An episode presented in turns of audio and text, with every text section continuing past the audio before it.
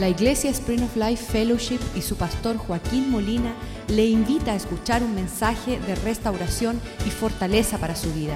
Sea parte de la visión Cambiando el Mundo.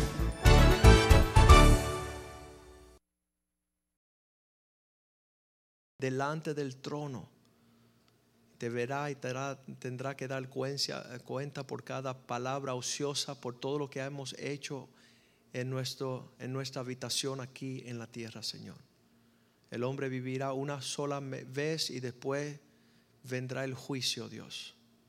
Danos sabiduría para vivir conforme el corazón tuyo, Señor, y no ser engañado, no ser desviado, Señor, y que nuestro ánimo sea pronto, Señor, para escuchar tu voz y hacer toda tu voluntad perfecta y agradable. Te lo pedimos en el nombre de Jesús. Amén y amén se tomó una encuesta entre hombres que tenían 95 años y se le hizo la pregunta, si tenías que vivir de nuevo, ¿cómo lo haría? Las respuestas eran, unos decían, voy a reflejar más, voy a meditar más sobre la vida.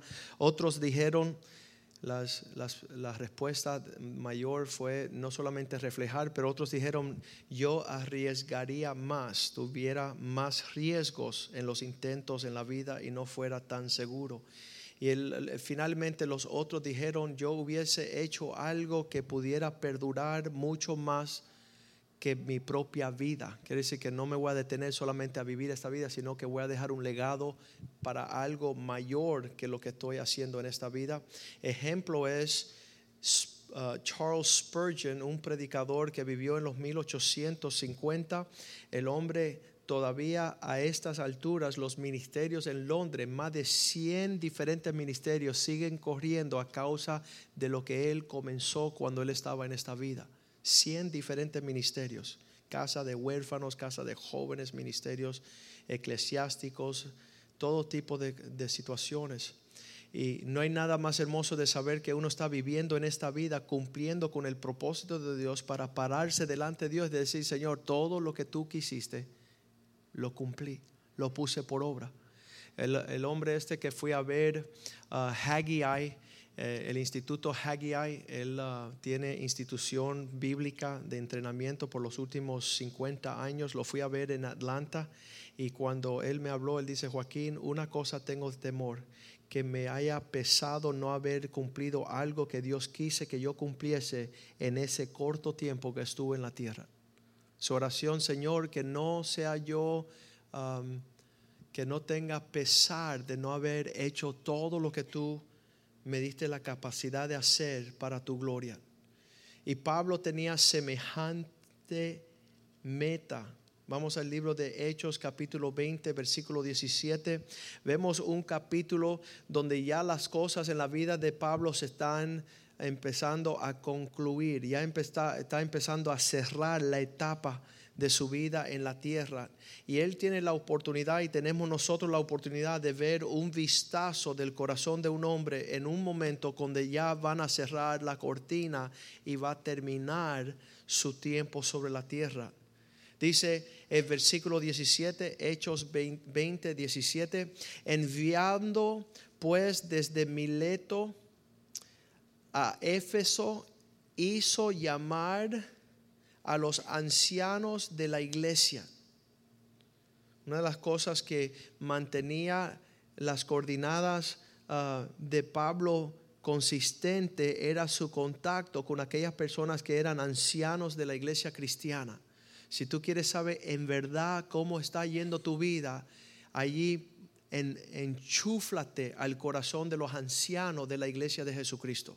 No va a ser cualquiera persona en la calle, sino que él, regresando en camino a Jerusalén, hizo mandar a buscar los ancianos de la iglesia del Señor. Y muchas personas evitan los ancianos de la iglesia porque no quieren escuchar legítimamente el corazón de Dios para sus vidas. Dice la palabra de Dios que cuando vinieron, porque estaba a una distancia, estos ancianos, cuando ellos llegaron a él, les dijo, estas palabras saliendo del corazón de Pablo les dijo, vosotros tienen conocimiento íntimo, ustedes sabéis cómo me he comportado entre vosotros, entre vosotros todo el tiempo. Ustedes han visto mi comportamiento, han visto mi conducta, han podido, han, han logrado juzgar mi proceder todo el tiempo desde el primer día que entré en Asia. El testimonio de nosotros tiene que ser consistente y, nuevamente puedes sentarte con una persona sobria y decir, acá, ¿qué es lo que tú has notado en mi proceder? Y unos te dirán, bueno, veo que tú eres así, mira. Tú a veces estás avivado y a veces estás desanimado y tú a veces estás afuera y a veces estás adentro. A veces quiere y a veces no te vemos. Pero él dijo, ustedes saben desde el primer día el testimonio que he vivido delante de ustedes. Y él vuelve y dice, esto es lo que han podido ver, versículo 19, que yo he servido al Señor. Ese es el plano de cualquiera persona que, que, logra ser victorioso en esta vida. Muchas personas sirven. Anoche estábamos hablando cuando José Palma, recién comenzando su carrera, le dieron el trabajo de uno, una compañía de percheros y él se hizo un experto en pecheros. Él tenía que todo el mundo conociera los diferentes estilos, más de 100 modelos de pecheros. Yo nunca sabía cuántos modelos habían de pecheros, pero él fue fiel en atender esa empresa con excelencia, pensando ya me la voy a hacer todas por todas. Pero todo es vanidad y aflicción de espíritu. Solo servir al Señor es el que nos da el refrigerio del éxito en esta vida. Y Pablo lo logró en ese modo. Él era un siervo del Señor, con toda humildad. Se requiere toda humildad cuando uno va a servir al Señor. ¿Por qué? Porque el servir al Señor traerá con él muchas lágrimas. Significa no muchos tiempos de alegría y gozo, pero muchos tiempos de aflicción, de, de, lo que es pruebas. Dice, lágrimas y pruebas que han venido sobre mí, especialmente con las acechanzas de los judíos. No hay método o motivo de sufrimiento entre aquellos que van a servir más ah, al Señor, sufrir más en el Señor, que entre el propio pueblo del Señor. Igual que una familia, ¿dónde es que sufre más uno? Entre sus hermanos, entre sus tíos, entre sus abuelos. Ahí parece un cultivo, un, caldo del mismo infierno. Y la iglesia a veces parece lo mismo, pero eso muchas personas dicen, prefiero no servir al Señor. Hay mucha controversia. Se requiere, diga conmigo, mucha o toda humildad. Todo tipo de humildad. Porque si no te viste de humildad, no vas a perdurar siendo un siervo del Señor. Y todos los siervos de Dios dicen, amén. Esa es la clave de ser exitoso como un siervo de Dios. Vestirse de gran, dice en la traducción inglés, dice de gran humildad. Y él está diciendo a los ancianos, estoy haciendo una recopilación de mi vida y yo he servido al Señor y me, me he vestido de toda humildad y he sufrido muchas lágrimas por las pruebas y las dificultades entre el pueblo de Dios. Pero dice el versículo 20, yo a la luz de todas estas pruebas y el sufrimiento de todas estas dificultades, dice, como nada que fuese útil he rehuido de anunciarlos. Nada, nada me ha detenido de, persistir en, en, esta meta de ser un siervo de Dios. No rehuido de anunciarlos y enseñarles, y no como motivo de, de, secretamente desde mi casa o para que nadie me estorbe, sino públicamente por las casas. Mi testimonio está presto. Versículo 21, y he declarado tanto a los que conocen como a los que no conocen, a los judíos y a los gentiles le he testificado acerca de que se tienen que arrepentir. Eso fue un tema de, una, un, tema un tema de conversación que tuvimos en Argentina, que, que, los pastores dicen, no, no, no hay que llevar a las personas así, a molestarlos, a ofenderlos. Decirle a una persona que se arrepientan, eso es muy difícil. Mejor ganártelo a través de 10 años de que vean tu testimonio. ¿Sabes qué? No tenemos 10 años. Tenemos que llevar a las personas a saber la necesidad de arrepentirse. Podemos ser, podemos ser fantásticos oradores por siempre y nunca llevar a la persona a un arrepentimiento. En el cielo nos van a pedir cuenta el por qué no le hablamos de la necesidad de arrepentirse. Dice, yo les testifiqué acerca del arrepentimiento para con Dios y de la fe en nuestro Señor Jesucristo. Pablo tenía fijo lo que él estaba predicando y testificando. Él no le estaba por caer bien a muchas personas. Versículo 2, 22 dice, y um, he aquí ligado yo en espíritu. Estoy, estoy comprometido no con caerle bien a las personas. Decían los pastores, pastor, no toque el tema de hijos rebeldes en Argentina, porque no te van a volver a invitar. Y sabes qué? Estoy, estoy, algo dentro de mí está atado al Espíritu Santo. Y que no nos inviten de nuevo, pero que conozcan lo que el Espíritu de Dios siente sobre una nación. He aquí ligado yo en espíritu, voy a Jerusalén sin saber lo que allá me ha de acontecer. Estoy listo para los desafíos y jugármela todas. ¿Sabes por qué Pablo podía pensar así? Porque él sabía que, que era más tenebroso y temeroso pararse delante de Dios no habiendo hecho lo que Dios le mandó no habiendo cumplido con la carrera en esta, en esta vida humana. Ahí dice, um, versículo 23, ahora he aquí que salvo que el Espíritu Santo por todas las ciudades me da testimonio diciendo, el Espíritu me está ministrando lo que, lo que me va a acontecer, que me esperan prisiones y tribulaciones. Y uno se hace la pregunta, entonces Pablo, ¿por qué está yendo en la dirección del problema? ¿Por qué estás yendo eh, a la dirección de, de lo puede ser posible un martirio?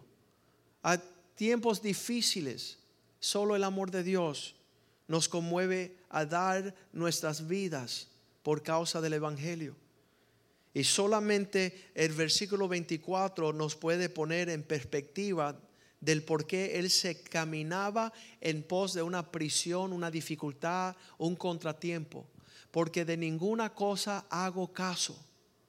No estoy, no estoy fijándome de las cosas, ni estimo preciosa para mí mi vida misma, con tal que yo acabe, termine mi carrera con gozo en la presencia del Señor y el ministerio que recibí del Señor Jesús para dar testimonio del Evangelio de la gracia de Dios porque el Señor nos permite estar en esta tierra. Se llama uh, un término latino que muchas personas ya no usan, se llama por vocación. Ese término latino significa porque hay un llamado superior a otro llamado. Hay muchas cosas que nos están llamando, pero hay una voz en el cielo que nos llama a cumplir la voluntad de Dios.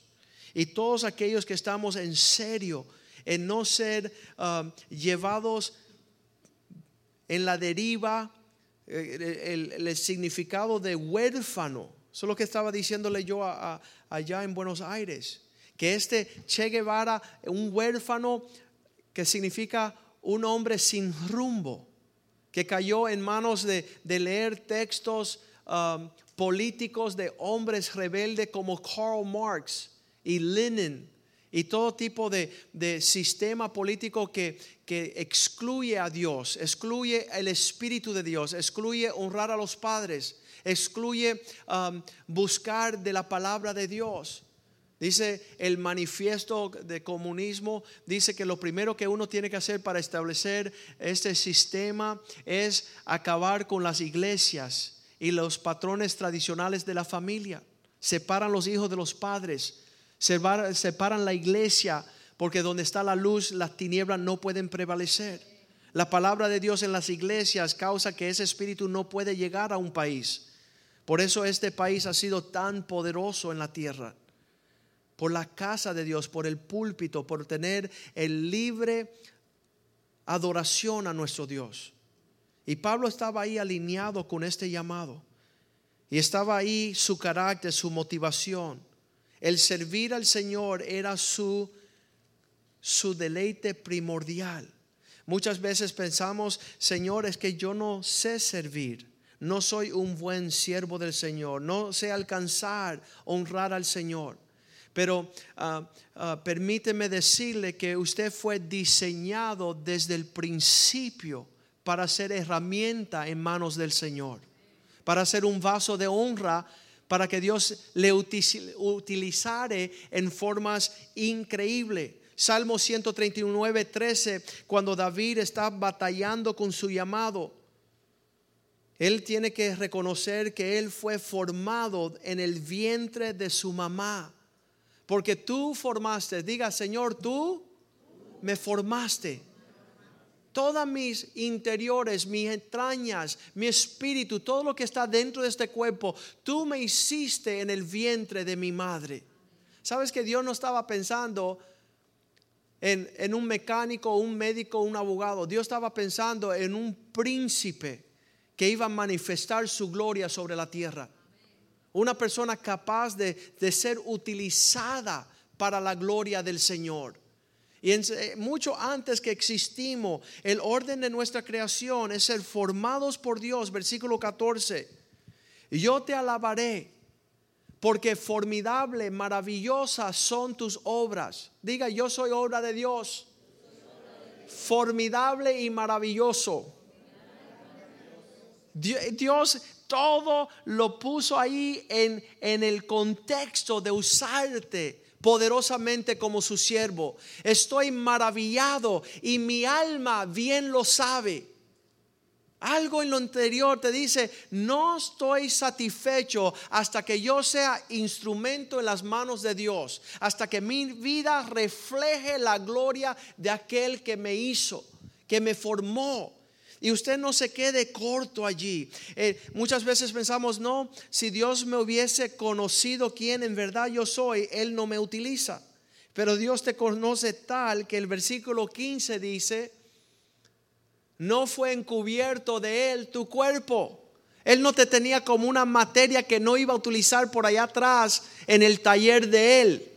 No estaba lejos de sus ojos tu ser. Bien que en oculto fui formado y entretejido en lo más profundo de la tierra. Meticulosamente, detallosamente, con todo, toda la plenitud de todo lo que Dios quería cumplir, el diseño perfecto de quienes somos. Aún dice la palabra el 16, vuestros ojos me vieron mi sustancia mi embrión vieron tus ojos y en tu libro están escritas todas aquellas cosas que fueron luego formadas. Sabes, cuando yo leí este, este versículo recién convertido, yo dije, Señor, hay un libro en los cielos donde tú estás allí detallando, describiendo todo lo que tiene que ver con mi existencia en la tierra. Pues voy a orar como oró David y como oró Moisés. Señor, todo lo que tú has escrito en ese libro que acontezca sobre la faz de la tierra, con toda luz de detalle. Todo lo que tú quieres para mí, eso lo quiero hacer. Y él dice, sin faltar un detalle de ellas. Habrá un espíritu de temor que nos hace alejar y opacar y retraernos de la voluntad de Dios? Obvio. Todo el engaño, la mentira, todo lo que está torcido, todo lo que está tenebroso, en, en profundas tinieblas, ocultando el plan de Dios. Les diré que nunca soñé, o solamente era un sueño, ir a las naciones representando a Cristo ir a los pueblos a, ser utilizados por el Señor. Sé que Satanás tenía otros planes, sé que yo tenía otros planes, sé que tenía otras prioridades. Pero una cosa Pablo dice en Filipenses, todo lo he dado por basura a fin de conocer esta vida que está en el propósito de Dios. No podemos hacer las dos cosas. Y Pablo tenía que decir, no estimo mi vida preciosa para mí a fin de cumplir aquello por lo cual fui llamado. Señor, danos los valores tuyos, danos las prioridades tuyas, que no falte nada de lo que tú has escrito sobre nuestras vidas. Jeremías, antes de que pudiese comenzar a quejarse de que era muy joven, que era torpe, que no sabía, usted dice, es que yo espiritualmente no lo puedo lograr, no conozco mucho.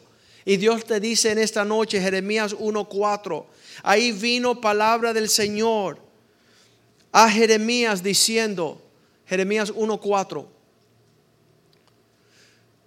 Vino pues palabra del Señor a mí diciendo, ¿qué le decía el Señor a él? Antes que te formase en el vientre te conocí. Tú no te conocías y ya Dios te conocía. Tú no tenías idea qué Dios iba a hacer y ya Dios tenía los planes de este llamado que haría sobre tu vida. Y antes que naciese, antes que escogieron el hospital o la casa, o algunos en el carro nacieron, ¿verdad? Antes de que sucedió, ya Dios os conocía y los separó. Los santifiqué y te di por mensajero, por voz del Señor a las naciones. Los planes que tiene Dios, nada los detendrá. Ahí dice, versículo 6, Jeremías dice, ay Señor, he aquí, no sé ni hablar soy demasiado joven en estos asuntos. Soy un niño. Versículo 7.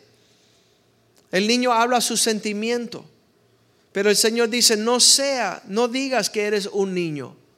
No digas que soy un niño, porque a todo aquello que te enviaré irás tú y vas a decir todo lo que yo te mande. Va a darte Dios un, un espíritu excelente. Versículo 8 le da una advertencia, mas no tengan miedo. No temáis delante de ellos, porque contigo estoy para librarte, dice el Señor. Dios nos va a enviar a los lugares a servirles. Allí Gálatas 1.15 Pablo, primero David, Jeremías, ahora Pablo dice, cuando le agradó al Señor, cuando le pareció bien, Gálatas 1.15, cuando le pareció bien al Señor y le agradó, que me apartó, diga, me apartó desde el vientre de mi madre y me llamó con su bondad. Fue no el mérito de que tú lo merecías, sino el mérito que Dios es un Dios bueno. Y Pablo tuvo años ahí bien torpe y torcidos. Pero la finalidad es confesar. Esto lo tenía planeado Dios desde mucho antes que ahora. Y me llamó un llamamiento lleno de su gracia. Efesios 2.8 dice que por esta, bueno, vamos al 16 primero. Dice, revelar a su Hijo en mí para que yo le predicase entre los gentiles. Y no fui a pedirle permiso, no consulté inmediato con carne y sangre. Quizás si uno va corriendo a una persona y dice, mira, esto me está diciendo Dios. Cuando se lo dije a los pastores en Argentina, me dijeron, no lo digas. Le dije, esto Dios, no lo digas. Él dice, yo no, yo no consulté con los hombres, fui a hacer lo que Dios había hecho desde mucho tiempo. Gálatas capítulo 2, versículo 8 dice que por la gracia soy salvo a través de la fe. Es una gracia especial sobre la vida de aquellos que buscan a Dios. Y esto no de vosotros. Esto no de vosotros. Eso Dios no te consultó a ti para decir cómo Él te iba a usar. Es un regalo de Dios. Es algo que Dios gratuitamente otorga a aquellos que le buscan. ¿Por qué? Versículo 9, no por obras para que nadie se gloríe, no es en base del calificado, sino que somos, versículo 10, somos hechura. Dígale a su vecino, eres hechura. Creado en Cristo para buenas obras. Somos capaces de hacer cien mil locuras. ¿Cuántos han hecho locuras en esta vida? Y, y, cuando viene a hacer las obras buenas que están conforme la hechura de Dios nos da nos da un sentimiento de que no va a suceder, los cuales Dios preparó de antemano para que nosotros anduviésemos en ellas. Yo 15 minutos antes de la prédica de Argentina me viro a mi esposa y le digo, ¿y ver qué día es hoy? Y yo no quería escuchar julio 26. Porque sería demasiado agresivo estar parado delante del pueblo argentino marcando una pauta de parte de Dios. Pero Dios es perfecto en todos sus caminos. Tiempo preciso para que nosotros vivamos para su gloria. Ayer estaba mi hijo mayor así como que muy fuertechón. Está caminando muy elegante, galán. Y le dije, hey, todo lo que tú tengas de atractivo, mejor que lo lleve a la gloria de Dios. Y que tú puedas mostrar cualquier atractivo y diga, porque hay un Dios en los cielos que es bueno. No tomes la gloria para ti, llévala a la cruz. Usa tu hermosura para levantar al Dios de los cielos. Es peligroso nosotros estar buscando otro tipo de propósito aquí en la tierra. Los que dicen es que no creo en Dios. Y le digo, tu misma creación muestra que hay un Dios. Y cuando tú dices que no hay Dios, ya tú estás cortándote del propósito de tu existencia. Ya tú estás diciendo, está a, la deriva, a cualquier lugar, no importa lo que hace ni cómo lo hace. Pero si Dios existe, somos obra maestra de Dios. Por muchos años pensábamos que veníamos del mono, porque los profesores universitarios se habían dado por decir que Dios no existía. Y entonces tiene que describir qué somos. Y muchas veces terminamos diciendo, no somos hechura del Señor, no somos obra de sus manos. No hay obras buenas preparadas de antemano para que nosotros anduviésemos en ellas. Todo que proviene del mismo infierno excluirnos. Estaba un vecino mío ayer, estaba diciendo, no, o antes de ayer dice, no, tú conoces que mi suegro es un multibillonario, acaba de, comprar un, yate de 17 millones de dólares. Y tiene, le regaló a una hija un carro de, medio millón y tiene acciones. y le dije, detente. Detente de todo ese engaño. Si tú quieres compartir eso con otra persona, bien pero yo conozco tu suegro y es el hombre más miserable sobre la faz de la tierra. En ese barco de 17 millones no tiene ni siquiera un familiar o un hijo que participe con él. Eso es un hombre pobre, lleno de soledad y miseria. Y muchas veces este mundo quiere decirnos a nosotros que nos falta algo. Y estamos como ese, como ese niño que anda por ahí tristón y no sabe que tiene, tiene cosas millonadas de bendición, talentos, de las bondades de Dios sobre su vida. Y de alguna forma se, se detuvo a no entender, a no entender que era, era la niña de los ojos de Dios. Anoche estaba diciendo que estoy harto ver los cristianos con rostros amargados y feos como si alguien le, le quitó un derecho, como que están privados de algo. Dice que Dios no nos priva de nada, pero abre los cielos maravillosamente buscando, Dios busca la tierra a ver si hay un corazón agradecido de tal forma que Dios se puede mover poderosamente a favor de esa persona para mostrarle su gloria. El misionero decía, bien le, preguntaban, ¿y, cómo tienes tiempo de hacer tantas obras? de caridad. ¿Cómo es que tú, tú andas viajando las naciones? ¿Cómo es que tantas personas te conocen y dicen, ¿sabes por qué? Porque Dios miró a la, a la tierra a ver el más insignificante, el más débil. Y a ese lo iba a utilizar grandemente para que no hubiese duda que es Dios el que lo hace. Dios está buscando corazones dispuestos. Y muchas veces no los hay. Con gran humildad, sirviendo al Señor, sin exagerar cosa alguna. Así fue la vida de Moisés, de Daniel, de David, de Josué, de Santiago, de Pedro, de Jesús. Mateo 20, 28, Jesús dice, yo no vine a que me sirvan. ¿Cuántos de ustedes están esperando a ver que alguien le venga y le diga, oye, eres hijo de Dios y estás llamado a cambiar el mundo? Es que nadie me llama, nadie me invita, nadie quiere que yo vaya con ellos y una pena propia. Pero Cristo dijo así, como el Hijo del Hombre no vino para ser servido. Eso, es, es, una gran necesidad que quitemos toda, ¿sabes lo que es la soberbia? El esperar algo de alguien. No está esperando que alguien, estoy esperando que mi esposa me traiga el café. Y cuando no te lo trae, eres un miserable. Nos estaban compartiendo en estos días que hubo un hombre que llegó a la consejería matrimonial y la esposa se le olvidó traerle el quechú. Dice, ay, perdón mi amor, no te traje la salsa de tomate. Y como un niño agarró la salsa de tomate y la tiró por todo, todo, todo la sala. Nos llamaron, oye, mi esposo se volvió loco, está tirando salsa de tomate por todos lados. Y le dijimos, llame la policía. Nosotros no somos anti-tomate. Pero ¿sabes lo que, lo que causa esa malcriadez? La expectativa de que no me dieron y no me hicieron lo que yo esperaba. ¿Sabes con esa actitud de las naciones cuántas veces le van a volver a pedir que regresen?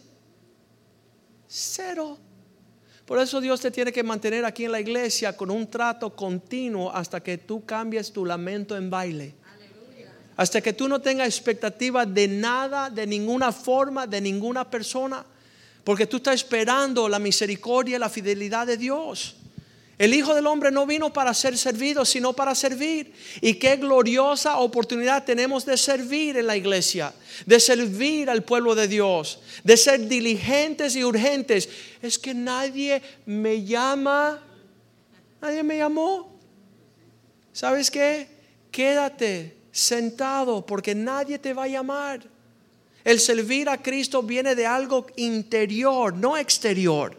El perseverar como Pablo dice que no me canso a, tener sin valor mi vida al fin que yo pueda servir al Señor como es debido. Y Cristo dijo así, yo no he venido a ser servido, sino a servir a los demás y dar mi vida como rescate por muchos. Nunca vamos a estar bien, eh, recibir agradecimiento aquí en la tierra por lo que hacemos. Y si por eso lo estamos haciendo, lo haremos tres meses, seis meses, medio año, pero pronto vamos a salir y vamos a huir de nuestro servicio, a menos que entendamos este llamado de parte del Señor. Dice que había un misionero en la India que contaba de, un joven que estaba dedicado a limpiar botas. Y cuando pasó un general del ejército, le dijo, joven, el, el joven le pidió, ¿puedo limpiar? Le dijo, sí, toma, ahí tienes el menudo, limpia. Y acostumbraba a esos niños en la India limpiando zapatos, hacerlo bien rapidito y, y, bien malito para recibir la moneda y salir a ganarse más moneda. Pero este joven se quedó, diez añitos, se quedó allí lavando, limpiando, puliendo hasta que esas botas parecían nuevas.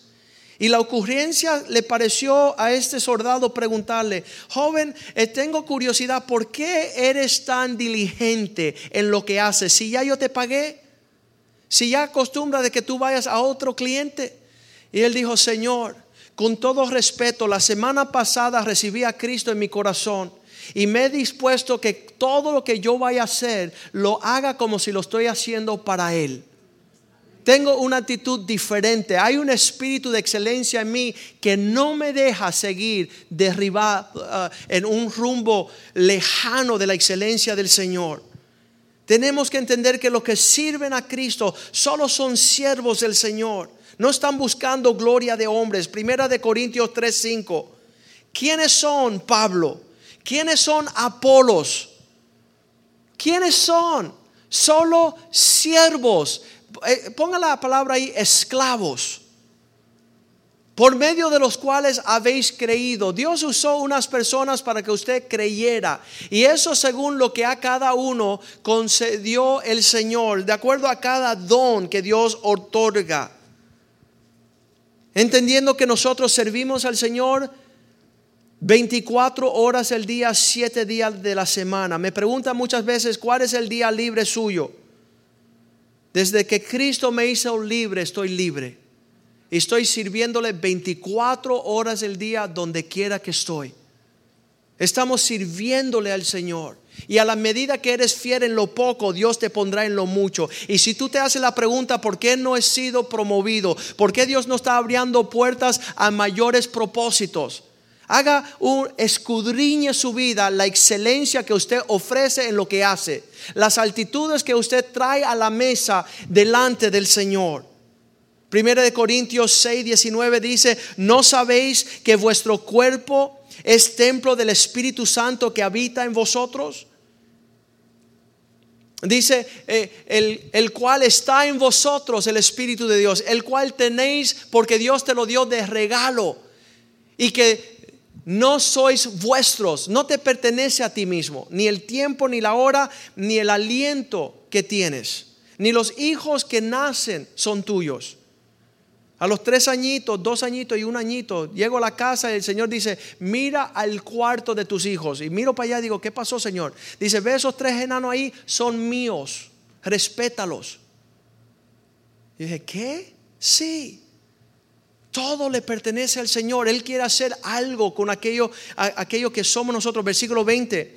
Pues fueron, habéis sido comprados por medio de un precio. ¿Cuál fue el precio? Jesús. Su sangre, su muerte, su sacrificio. Ese es el precio que Dios pagó. Ahora tú le perteneces a Él. ¿Para qué? Para que le glorifique pues a Dios en vuestro cuerpo. Lo que yo le decía a mi hijo. Todo lo que tú eres. Empieza a sonreír de una forma diferente. Mi lindo hijo. Todo lo que tenga que es hermoso le pertenece a Dios. No te confundas porque a Él le pertenece, los cuales son de Dios. Estas cosas, el Espíritu que Dios nos ha dado es de Él. Vamos a leer allí eh, la, historia de, de, Pablo recién entregado a Cristo en Hechos 9:23. Justo al principio de su caminar en Cristo, dice que se reunieron pasado muchos días después que Pablo conoció a Jesús, días, no fueron ni meses, ni años. El pueblo de Dios, los judíos, resolvieron, se unieron como consejo para ver, no cómo usarlo, cómo llamarlo, cómo prepararlo, cómo entrenarlo, disipularlo, cómo matarlo. ¿Cómo vamos a destruir a este hombre? Esos fueron los principios de la vida de Pablo. Usted lleva 10 años acá y todavía no les podemos matar. Todavía estás triste porque no te das cuenta que tienes que morir para que Cristo viva. Y cuando usted muera, Dios le podrá usar en las naciones. Pero mientras estás vivo, no, mi hora, mi tiempo. Hay personas que están pasando pesadillas, la Niagara por bicicleta. Le digo, estoy listo para encontrarme contigo mañana, para resolver ya tu asunto en el Señor. Dice, no tengo tiempo.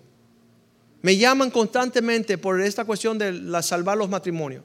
Oye, estoy viviendo un infierno, estamos a matarnos, hemos vivido 10 años, ya no soportamos. Le digo, reunámonos hoy. Dice, no tengo tiempo. Reunámonos mañana, no tengo tiempo. El pasado mañana, no. En la semana que viene, no tengo tiempo. Y han pasado seis meses y no han tenido tiempo. Y yo estoy listo a la hora. Nunca le he dicho a una persona mañana ni pasado. Hoy mismo, ven para acá. Hace dos semanas el hombre vino, ¿no? salió corriendo para acá. Y Pablo sabía desde un principio, Hechos 9:26, a los tres versículos, dice que no solamente que lo querían matar los judíos, sino que cuando llegó a Jerusalén trataba de juntarse, ser parte de la reunión del pueblo de Dios, de los discípulos, pero todos les tenían miedo, no creyendo que era legítimo. ¿Cuántos han, pasado eso? Yo he pasado eso. No te dejan ser parte del grupo porque, porque no da la talla. Y eso también es plan de Dios. Para que te des cuenta que no espere entrar en grupo. Que recibas todo según la misericordia de Dios. Hechos 13, 15. Dice que esta ciudad lo votó de la ciudad.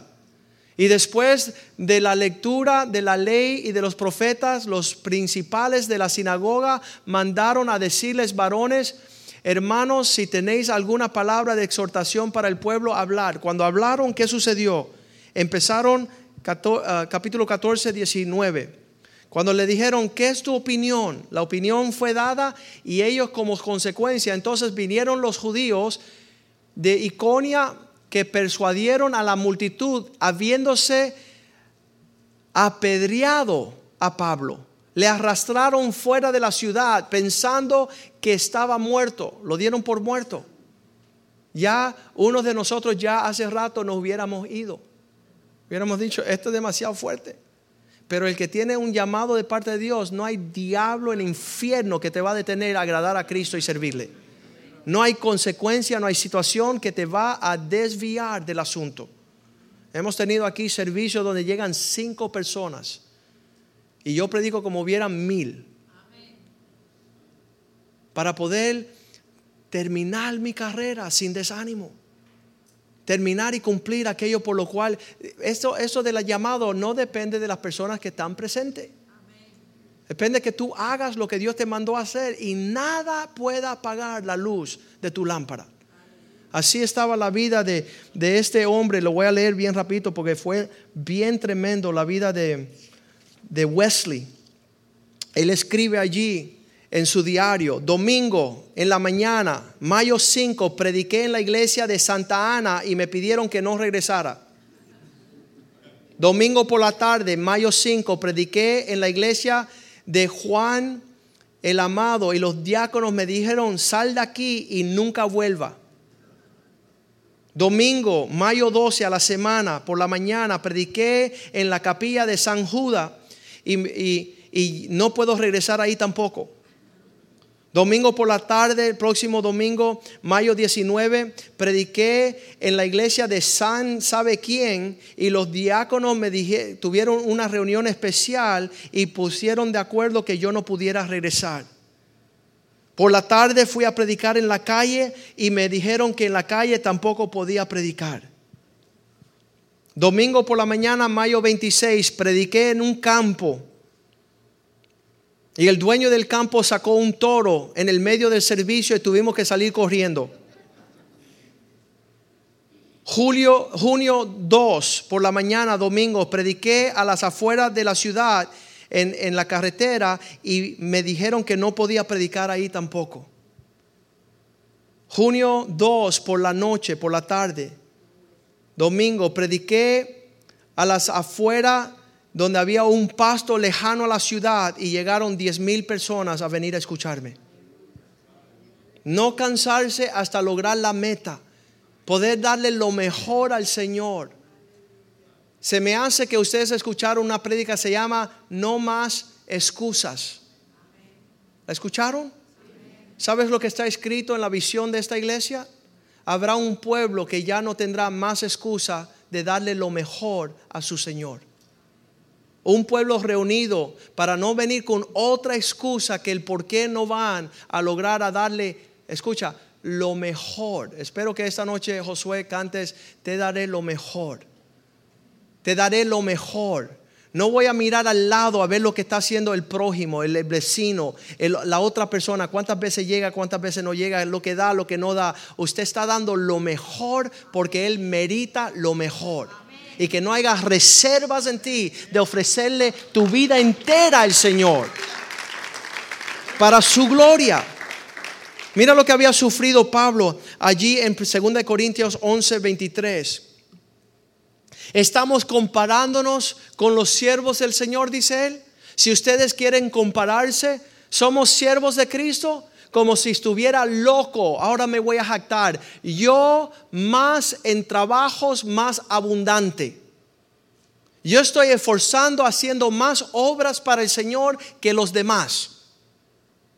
Él se está midiendo ahí. Bueno, yo, yo el año pasado hice por allá por noviembre. Ah, eso fue el 2011. Wow, pasaron dos años. Y no le he hecho, no he tenido otra manifiesta obra del Señor.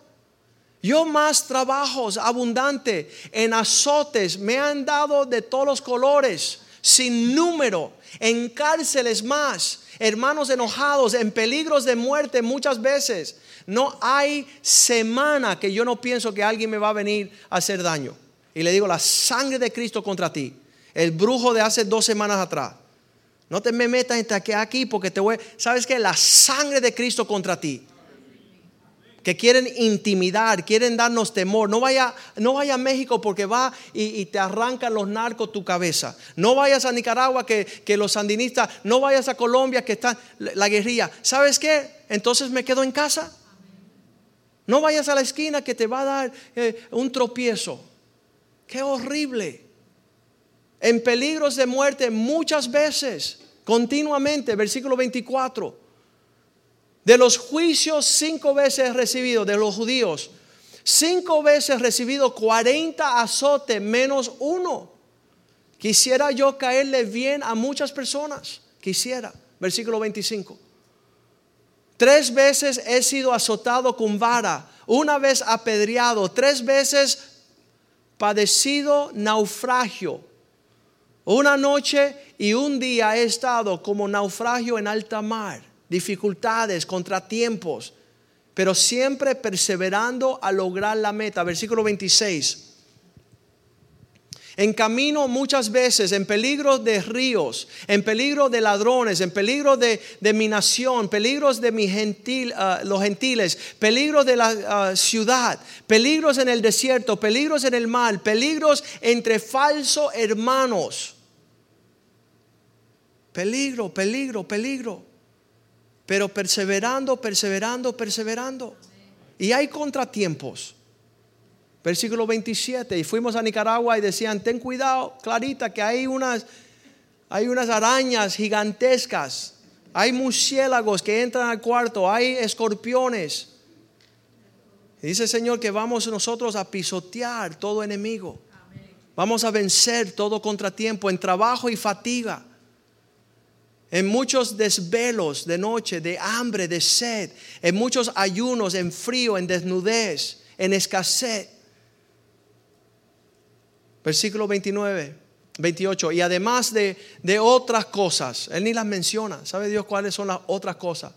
Lo que sobre mí se me agolpa cada día, la preocupación por todas las iglesias. Esa persona que siempre, mi vida, mi vida, ¿Qué está pasando conmigo y mi vida? Y, nunca, nunca piensan en los demás. Nunca tienen un pensamiento en los demás. Muchas personas dicen, pastor, ya no viajes. Que se vayan a Argentina para el infierno. Y Nicaragua y México y Perú. Tú quédate aquí para nosotros vivir feliz. ¿Y qué de los demás? ¿Qué de los demás? Preocupación por todas las iglesias, versículo 29 el corazón de Dios. ¿Quién enferma y yo no enfermo? ¿A quién se le hace tropezar y no me indigno? Nuestros sentimientos es ser verdaderos siervos del Señor. Dicen que es la aceituna que se que, recibe la presión para que exista el aceite. Es la uva que recibe eh, también la presión de ser quebrantada para que exista el vino. Son las flores que son quebrantadas para que, para que exista la fragancia del perfume. Pero nosotros, el pueblo de Dios, no queremos ser molestados. No queremos sufrir contratiempo. Y es imposible mostrar la gloria del Señor sin esto.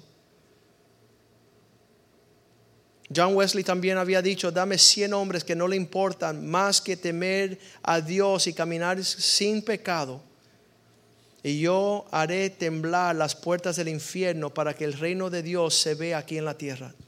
Cien hombres en serio, hombres llenos de coraje. Vamos a ponernos de pies en esta noche y decirle, Señor, Señor, quiero cumplir el propósito de mi existencia en la tierra. No fui puesto aquí para perder tiempo. Decía que había un hombre que estaba tratando de buscar su camino en el desierto. Era un árabe en el desierto de Arabia.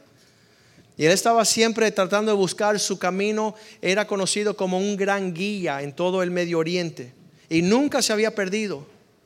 Y le dijeron a él, ¿por qué es que tú tienes la fama de nunca perderte? Él dijo, ¿sabes por qué?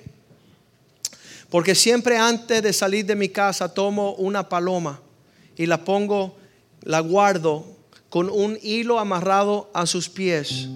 Y en los días, semanas que pasan de mi viaje, cuando yo tengo duda de mi rumbo, solo tengo que sacar la paloma, tirarla al aire y esa empieza a volar hacia la casa y yo sé dónde está casa. Y así somos los cristianos con el Espíritu Santo. Que cuando estamos a la deriva no sabemos qué está sucediendo, ni cómo viene, ni cómo va. El Espíritu Santo, si usted le da camino, le señalará el camino le dará el rumbo que tienes que tomar. Que no sea otro murciélago el que esté guiando a ti. Que no sea un, una, una ave de rapiña.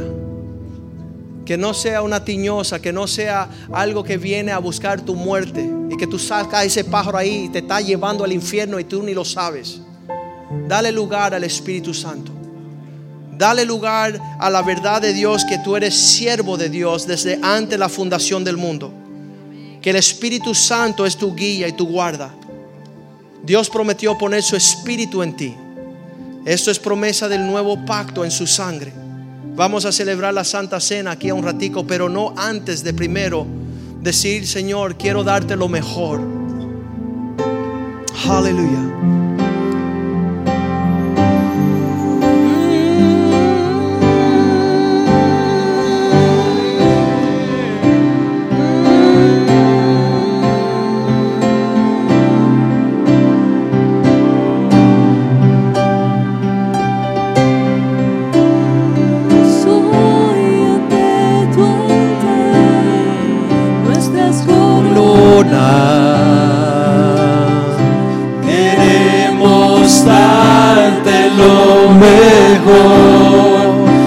Nuestras vidas. Te entregaré mi amor entero, los sueños que logré alcanzar. Te daré lo mejor de mi vida. Te daré lo mejor cada día. Será mucho más que una canción, mi obediencia es mi mejor adoración. Traemos hoy ante tu altar nuestras coronas Queremos darte lo mejor de nuestras vidas. Traemos solo las primicias, pues tú mereces lo mejor.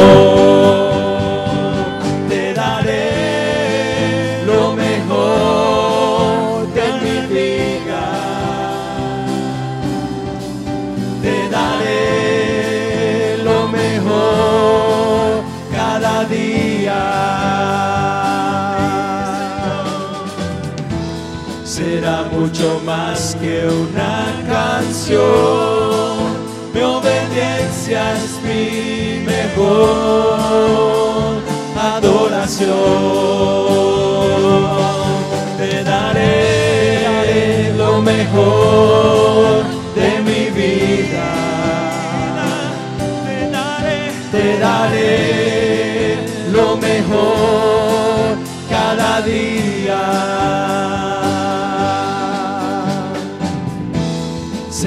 Mucho más que una canción.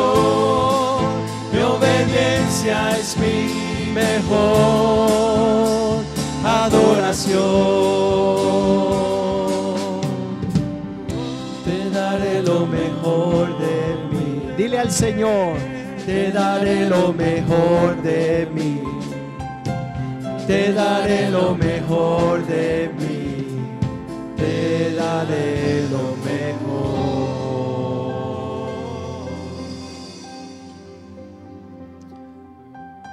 Señor, antes que compartamos tu mesa preciosa, sabemos que delante de nosotros está la representación de lo mejor de ti, tu cuerpo y tu sangre.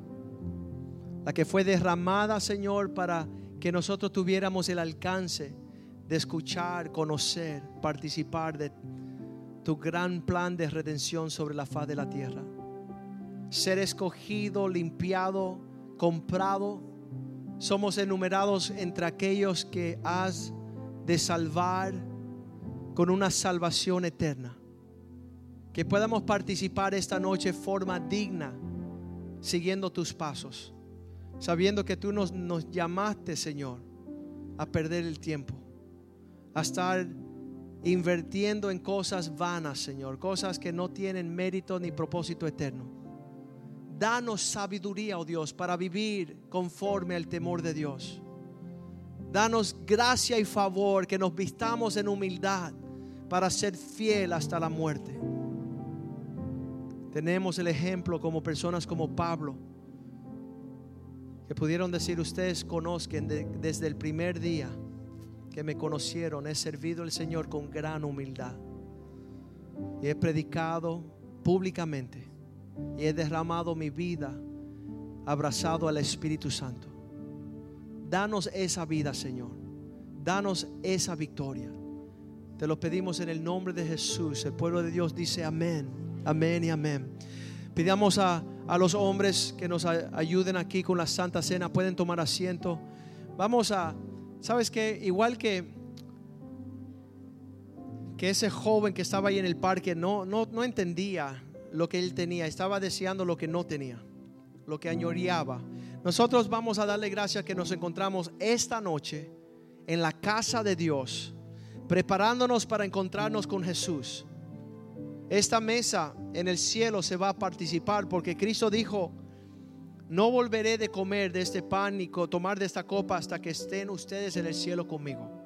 Así que esto solamente es un ensayo a lo que va a acontecer allá en esa ciudad eterna. Igual que usted está sentado aquí esta noche, usted va a estar sentado allá esa noche, ese día. Amén. Padre, te damos gracias por esta mesa. Te damos gracias por lo que representa una mesa gloriosa que contiene bendición y vida. Bendice el pan que es semejante al cuerpo que fue partido por nosotros. Bendice la copa, oh Dios, que bebemos, Señor, que representa la sangre que derramaste en la cruz. Y que esta noche participemos nosotros dignamente, con la conciencia, Señor, que tú lo diste todo por nosotros y nosotros con el llamado a darlo todo por ti. Prospera nuestras vidas y que esta noche sea de bendición en la casa de Dios. En el nombre de Jesús, amén. En lo que los sugieres reparten, la palabra de Dios dice que allí hables con Dios y ponte a cuentas con Él. Pide al Señor, Señor, te doy gracias por lo que has hecho enséñame tu humildad, tu mansedumbre. Él dijo, aprender de mí que soy manso y humilde. Muchas veces no estamos caminando porque estamos siendo lo opuesto de manso que es, estamos siendo agresivos. Y lo opuesto de humilde estamos siendo soberbios. Usted hable con Dios en lo que cantamos esta canción.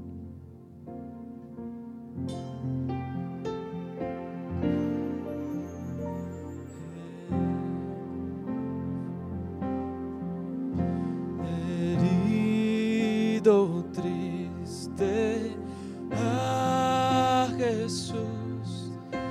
Stress. tres.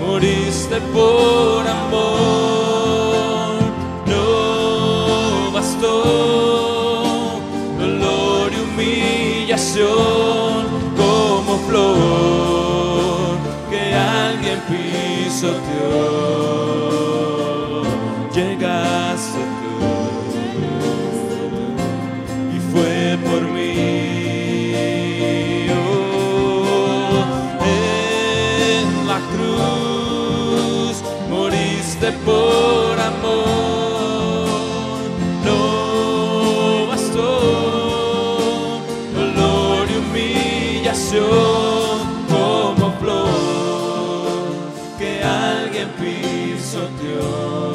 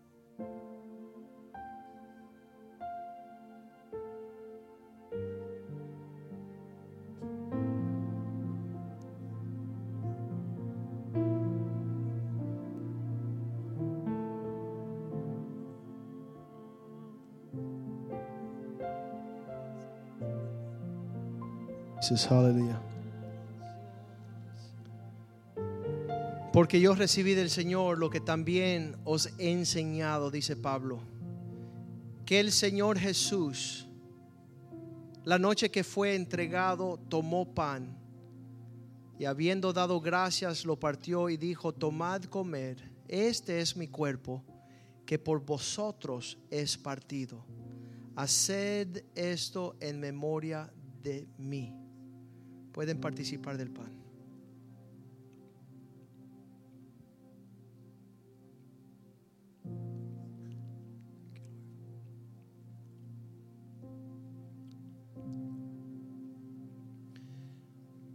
Asimismo tomó también la copa después de haber cenado, diciendo, esta copa es el nuevo pacto en mi sangre.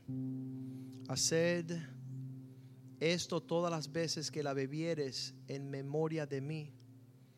Así pues, todas las veces que comieres este pan y bebieres esta copa, la muerte del Señor, anunciáis, proclamáis hasta que Él venga. De manera que cualquiera que comiere este pan o bebiera esta copa del Señor indignamente será culpado del cuerpo y de la sangre del Señor. Por tanto, pruébese cada uno a sí mismo y coma así del pan y beba de la copa. Porque el que come y bebe indignamente, sin discernir el cuerpo del Señor, juicio come y bebe para sí. Por lo cual hay muchos enfermos y debilitados entre vosotros y muchos duermen. Si pues nos examinamos a nosotros mismos, no seríamos juzgados. Mas siendo juzgados, somos castigados por el Señor, para que no seamos condenados con el mundo. Así que, hermanos míos, cuando os reunáis a comer, esperaos unos a otros. Y si alguno tuviere hambre, coma en su casa para que no reunáis para juicio. Las demás cosas la pondré en orden cuando yo fuere. Pueden participar de la copa.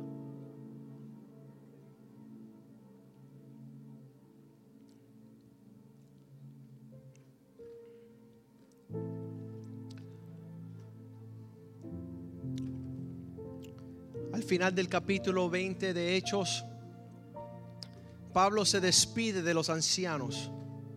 Y ellos, dice la palabra de Dios, que ellos empiezan a llorar en, en una voz alta. Dice que ellos empezaron, Él les dio muchas advertencias. Versículo dice Hechos 20, 37. Entonces hubo gran llanto de todos y echándose al cuello de Pablo le besaban, doliéndose en gran manera por las palabras que dijo, de que no verían más ver su rostro. Y le, eh, le acompañaron a la barca. Vamos a ponernos de pies en este día. Necesitamos más hombres como Pablo. Necesitamos hombres que públicamente declaren, soy un siervo del Señor con gran humildad, perseverando en lágrimas y en pruebas, en dificultades, siendo fiel hasta la muerte. Padre, te doy gracias por el mensaje de esta noche. Y pedimos que de esta casa se levanten hombres valientes. No hombres pusilánimes, no hombres que están viendo que le vean para servir con excelencia. Porque tú nos estás viendo, Señor, y queremos hacer todas las cosas para ti, Señor. Tú estás viendo nuestro esfuerzo, nuestro sacrificio, nuestra fidelidad. Que podamos, Señor, andar con gozo. Quita todo resentimiento, Señor. Quita toda, todo, todo lo que impida, Señor. Quita las excusas que nos detienen de ofrecerte a ti lo mejor. Pedimos, Señor, que esta obra que comenzaste en nosotros la puedas terminar para tu gloria. La palabra de Dios dice en Apocalipsis 11, 15 que todos los reinos de la tierra serán los reinos de nuestro Señor y de su y de su Dios. Declararán los reinos del mundo han venido a ser de nuestro Señor y de su Cristo. Y Él reinará por los siglos de los siglos. Créeme, créeme, eso lo dije en Argentina. Ustedes ven todo el orden político, todo lo que están diciendo. Todo. En un momento Cristo reinará todas las naciones. Y nosotros reinaremos con Él. Amén. Así que salúdense en el amor del Señor. Aleluya. Dios les bendiga. La cafetería está abierta.